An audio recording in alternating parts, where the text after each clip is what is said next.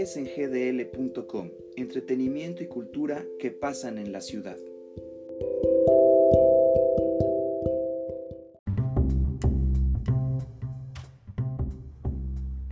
Hola amigos de SNGDL, ¿cómo están? Bienvenidos a otra emisión más de este podcast que aparece todos los martes.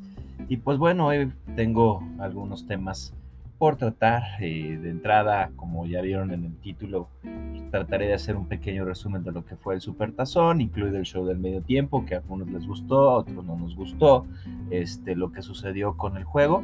Y también vamos a hablar un poco sobre algunas de las novedades que eh, han aparecido en las plataformas de streaming, como por ejemplo el capítulo 5 de WandaVision, el tráiler, nuevo tráiler de Falcon y el Soldado del Invierno, y una serie, bueno, un documental que eh, tuve la oportunidad de ver el fin de semana Netflix y que me gustó mucho, y que es, ah, trata sobre la relación entre una mujer italoamericana y su admiración por Sofía Loren esta actriz italiana que en este momento, gracias a su última película también de Netflix, se encuentra en el candelabro porque fue nominada a los Globos de Oro. Entonces hablaremos un poquito sobre este documental de media hora. Me gustó la, la duración, está interesante, que se llama ¿Qué haría Sofía Loren? Entonces, ya sin más preámbulos, muchas gracias y bienvenidos a este episodio de SNGDL.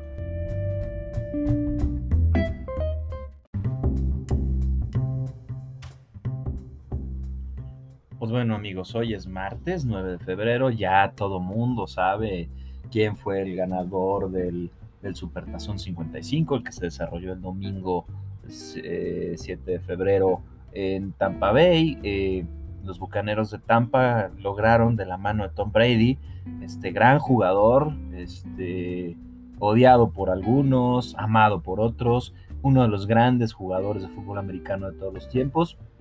Este, se llevó su segundo supertazón con un marcador este, escandaloso. A mí me pareció escandaloso, sobre todo por todas eh, las expectativas que se tenían, ¿no? Kansas City, los campeones del año pasado, Patrick Mahomes, el futuro de los corebacks, en contra de Tampa, que tenía a su favor, aunque algunos decían que no, pero para mí sí lo tenía a su favor el jugar en casa esta edición 55 del, del Supertazón y Kansas que este, llegó con esa etiqueta de favorito, el campeón defensor, con Patrick Mahomes, este, y pues al final eh, la defensiva de, los Bucaneros de Tampa y el excelente trabajo de Tom Brady acabaron con esta ilusión de, de Patrick Mahomes y los jefes de Kansas City de llevarse el título por segunda vez consecutiva.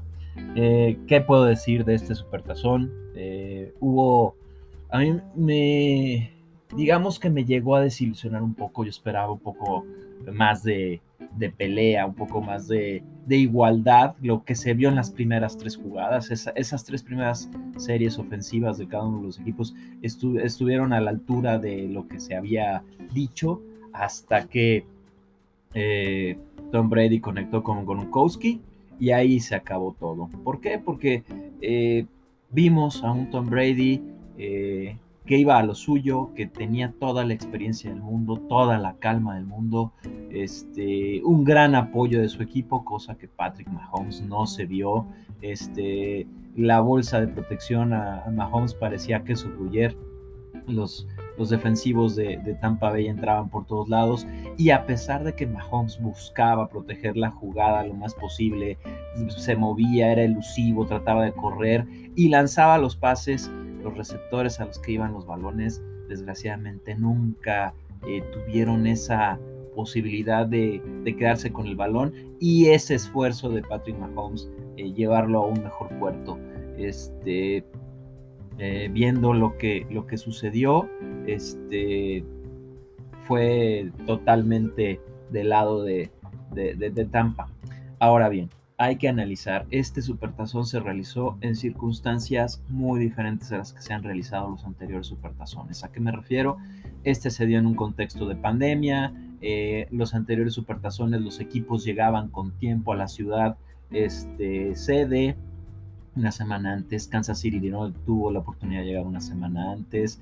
Hubo algunos eh, posibles casos de COVID que eh, tuvieron en vilo algunas cuestiones del, del, juego, este, mientras que Tampa Bay estaba en su casa, ¿no?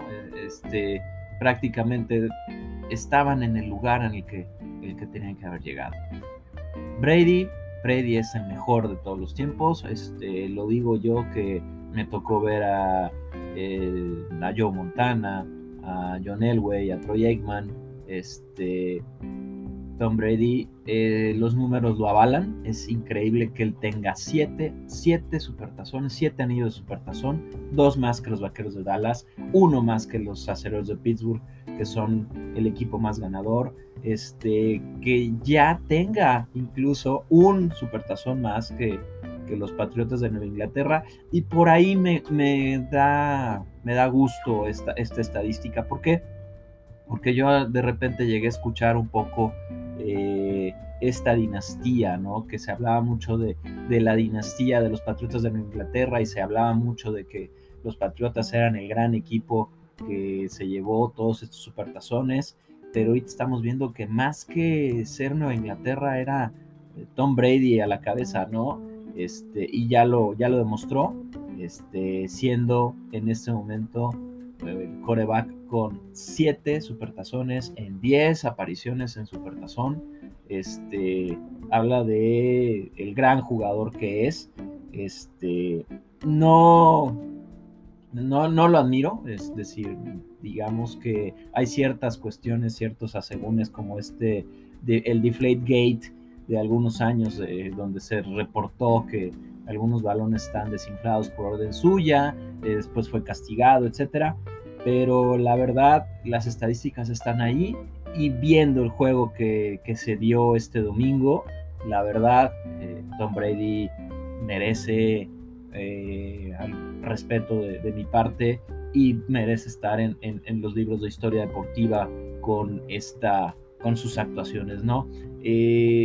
Se vio sereno en todo momento, eh, nunca tuvo problemas por parte de la defensiva de Kansas City que dijeras eh, se iba a ver en peligro, cosa que finalmente sí se pudo ver con, con Patrick Mahomes. Esperemos que este descalabro no le pase factura al joven mariscal de campo de Kansas City, este, en quien todo mundo tenía puestas las, las esperanzas en el cambio, en el relevo generacional. Digo, porque también Tom Brady ya con 43 años, no sé cuánto tiempo más vaya a jugar, pero este, la verdad, hay que ver cuánto tiempo dura Tom Brady y como, como he, leído y he visto, no es el más grande de todos los tiempos en su posición y tenemos que, que, este, que admitirlo. Eh, las estadísticas ahí están este, no cualquiera tiene siete anillos de supertazón. Es más, él es el máximo ganador de anillos de supertazón por encima de tres equipos y eso no, no lo hace cualquiera, ¿no?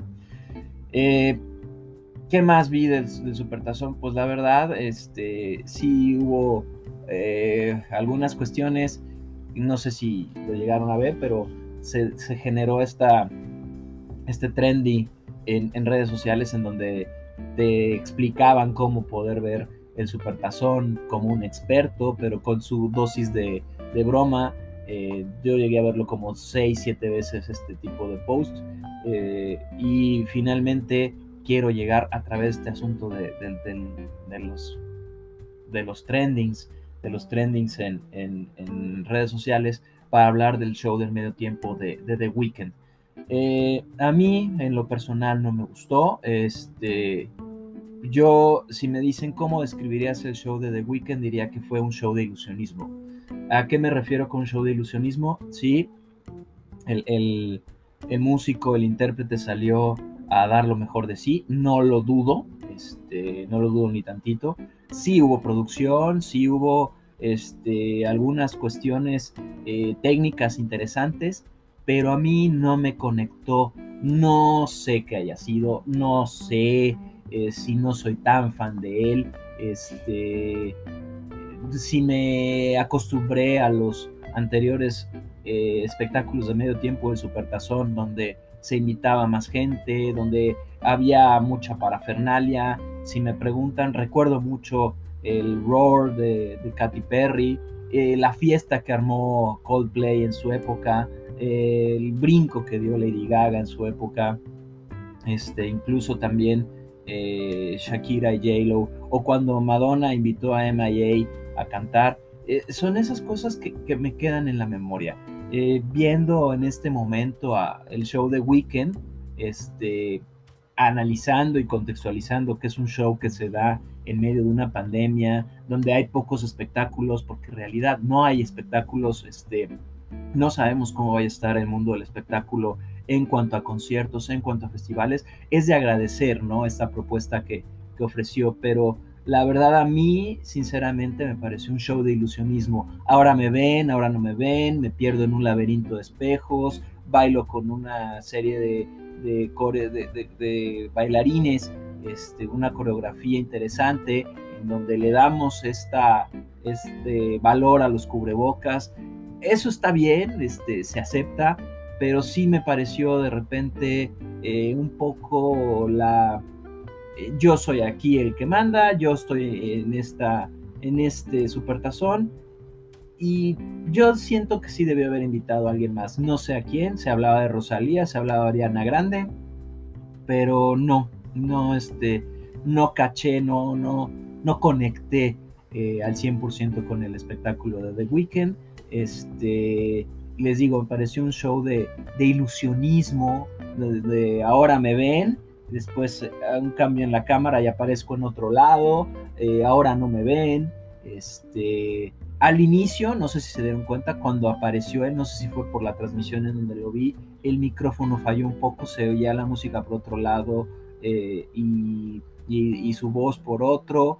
Este, el, escenario imponente, este, pero sí, también estamos hablando de un estadio que no estaba a su máxima capacidad, ciertas restricciones, pero la verdad, eh, siendo honestos, no me conectó como eh, sí vi que ha conectado con otras personas, pero como quien dice, como se dice, ¿no?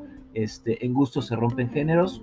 Este, interesante, fue interesante, pero no llegó a, gustarme al máximo. Vuelvo a insistir, más que un show musical, fue un show de ilusionismo, este, en donde The Weeknd iba a demostrar cómo hilaba sus máximas, sus máximos éxitos, este, eh, mientras recorría diferentes partes del estadio porque empezó en un lado, se metió al famoso laberinto de espejos, terminó en la cancha y ya. Este, se habla mucho de que por qué no hubo un cambio de, vestuario. Ahí cada quien este, es libre de, pensar lo, que quiera. Este, pero no, yo no sentí conexión este, fuerte con, lo que estaba viendo en, en pantalla. Y ya para terminar, este, por un lado se hace coreografía con gente con cubrebocas y todo, y me llegó la, la mente, me, llegó la pregunta a mí cuando la cámara este, volteó a ver el palco en donde se encontraba Giselle Bunchen, la, mujer de, Tom Brady, y no había cubrebocas, no había sana distancia. ¿Qué pasó ahí? No? Se, se suponía que este supertazón buscaba este, pues, lanzar ese tipo de mensajes, ¿no? Se vio con The Weeknd, ¿no? Eh, algunos de los bailarines, bueno, los bailarines, la, coreografía principal traía cubrebocas, pero ¿qué pasó con este, con este palco, no? Ahí yo lo dejo, este, me pongo sobre la mesa, eh, que es algo que yo de repente eh, trato, no, no critico, pero sí me pone mucho a reflexionar si estamos en una gran pandemia, este, cómo eh, llegamos a este tipo de, de, momentos en donde buscamos que la, normalidad se mantenga, pero no estamos en un momento de normalidad. Es decir, tenemos que usar cubrebocas, este, digo, ya se han de haber vacunado de seguro, pero por favor, o sea, dar un mensaje, ¿no? La sana distancia, el cubrebocas, etcétera, fue algo que para mí es un pequeño prietito en el arroz dentro del supertazón. Eh, en resumen, muy bien Tom Brady, muy mal la, este, la bolsa de protección de, Kansas. Kansas no se vio un equipo eh, contendiente en ningún momento, solamente sus dos primeras este, ofensivas, fuera de ahí se perdieron totalmente, este, al grado que no, no tuvieron ninguna anotación de seis puntos, los nueve puntos fueron tres, tres goles de campo, este, y a la desesperada vimos a, a Patrick Mahomes tratando de, de, sacar adelante este, este duelo. En fin, eso fue, ese es para ustedes, ese es mi punto de vista de lo que sucedió el domingo anterior en el Supertazón 55. Ya veremos qué va a suceder. Este, y el show de The Weeknd, a mí en lo personal no me gustó, me pareció un show de ilusionismo, pero sí hay que tener en cuenta que es de los pocos espectáculos que se han visto y que quién sabe cuánto tiempo más vayamos a ver algo similar por el momento en el que nos estamos encontrando dentro del mundo del espectáculo. Esperemos que esto eh, mejore, esperemos que con la llegada de la vacuna, esperemos que, que podamos sacar adelante esta, esta situación, pero sí, este, esperemos ver pronto algo que pueda eh, sustituir o, o, hacernos sentir como que ya estamos en esta, en esta etapa. Eh, hasta, hasta aquí dejo mi, mi, comentario sobre el supertazón y pues a ver qué, qué sucede próximamente en este tipo de, de cuestiones.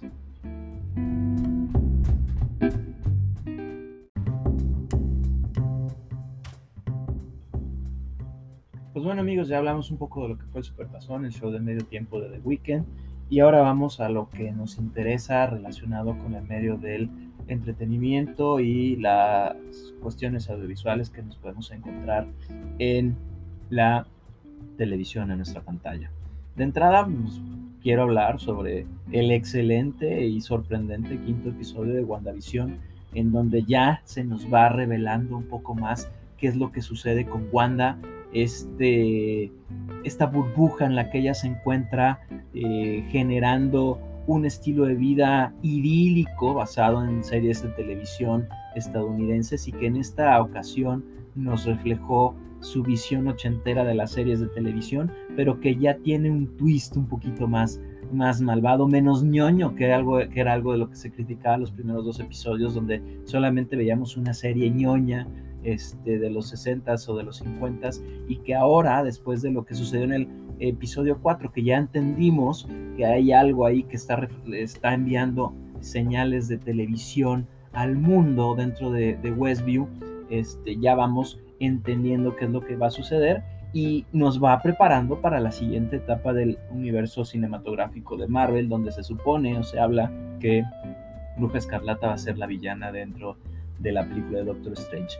A mí me sorprendió muchísimo ver a, a Quicksilver, pero el Quicksilver de los X-Men, no el Quicksilver de, de, de, los Avengers, este, como el hermano de, de, Wanda, este, y vamos viendo cómo se va concatenando de alguna manera este, este universo de Marvel que vamos a, descubrir después de lo que sucedió con Endgame.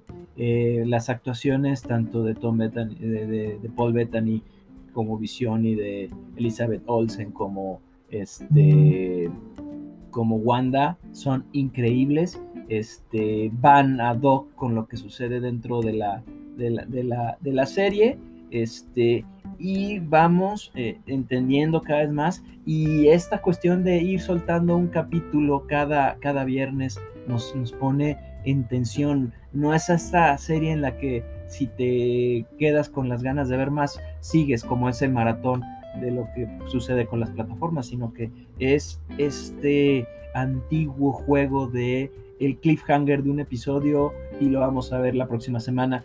Para quienes este, somos eh, mayores de 30 años, esto se daba mucho con la serie de Batman de los años 60, donde nos invitaban a, ver eh, en el mismo Vaticanal el, siguiente episodio para ver qué es lo que sucedía con Batman. Es lo que está sucediendo en este momento con, con WandaVision, ¿no? Ya queremos ver qué es lo que sucede cada, cada viernes. Este viernes veremos el sexto capítulo, a ver qué es lo que sucede.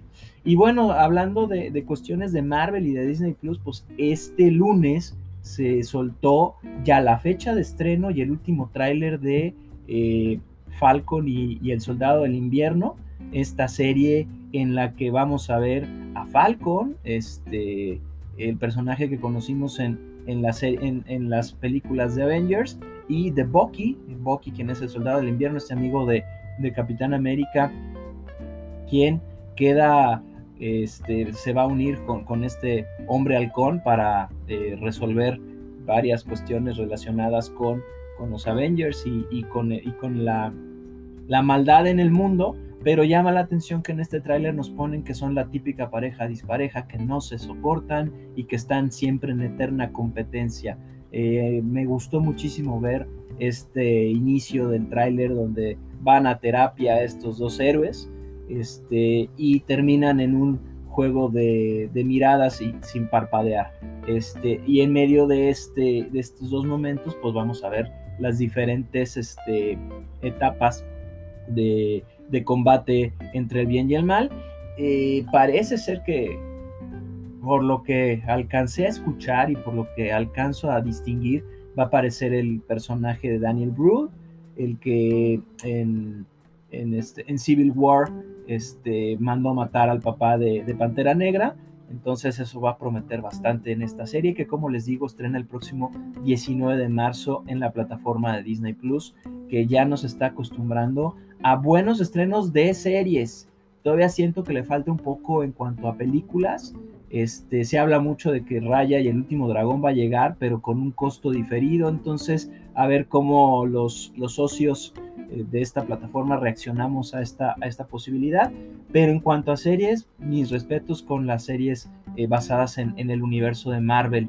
Eh, ya nos habían sorprendido con Mandalorian, ahora están sorprendiéndonos con el universo Marvel venimos con WandaVision.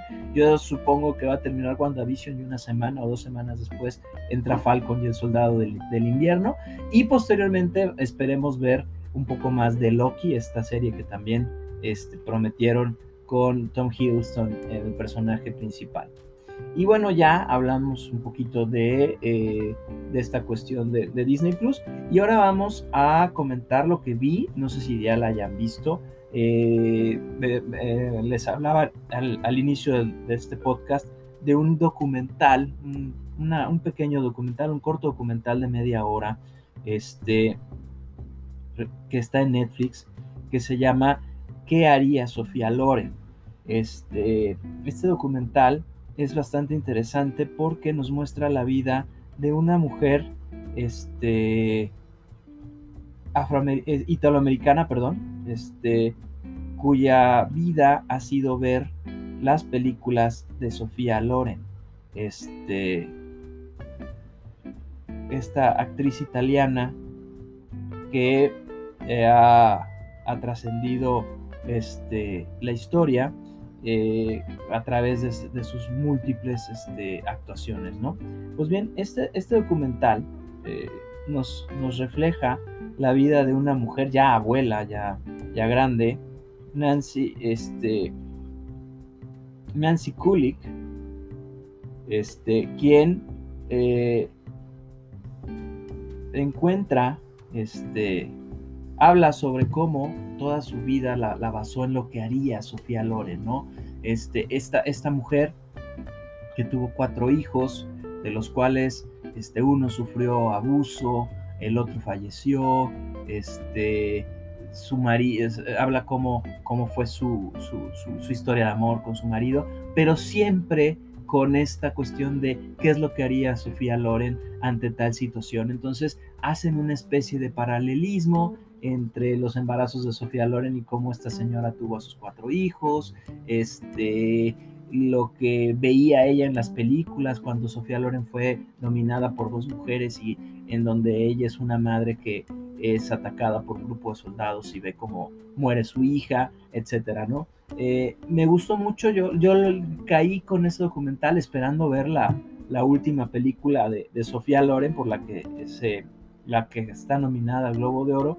Entonces al poner Sofía Loren en Netflix me, me apareció este, este documental el cual vi y la verdad me, gustó muchísimo este, la manera en la que eh, se habla, ¿no? Eh, de, esta, eh, de esta admiración cinéfila de una, de una abuela italoamericana, de una madre italoamericana proveniente de Nápoles, este, su familia provenía de Nápoles, el mismo, eh, la misma región de, Sofía Loren, y cómo eh, se sentía cercana a ella. Y al final hay algo que me gustó muchísimo, cómo se da este, este encuentro entre Sofía Loren y, y la señora que la, que la admira. El documental que yo esperaba ver, bueno, la película que yo esperaba ver de Sofía Loren y que espero ver en estos días es La vida ante sí. De hecho, en este documental se ve, eh, se ven escenas de cómo están filmando esta película. El hijo de Sofía Loren es el director, Eduardo Ponti. Y, este, y así fue como caí con este documental. Es muy breve, dura 32 minutos, es muy rápido, su ritmo es rápido y gusta, a mí me gustó mucho, son de esos documentales que te dejan con una sonrisa de oreja a oreja, este, no es tan dramático como de repente algunas otras. Entonces, si quieres pasar un buen momento, relajarte tranquilamente, pues te recomiendo que haría Sofía Loren, lo puedes encontrar en Netflix. Este, y ya después ya puedes ver La vida ante sí, esta última película de Sofía Loren en donde eh, Laura Pausini está nominada a los Globos de Oro por, por la canción en la que eh, que ambienta esta película en donde una eh, sobreviviente del holocausto cuida a un niño este, afroamericano, en, eh, un niño africano en Italia.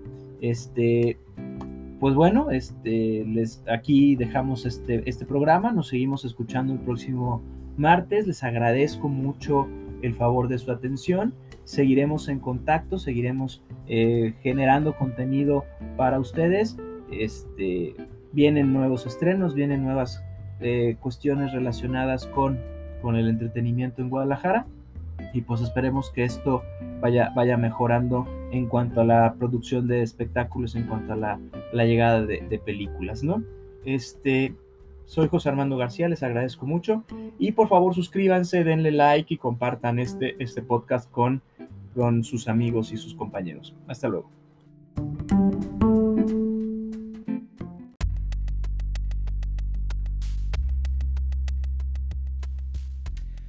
sgdl.com es dirigido y realizado por José Armando García.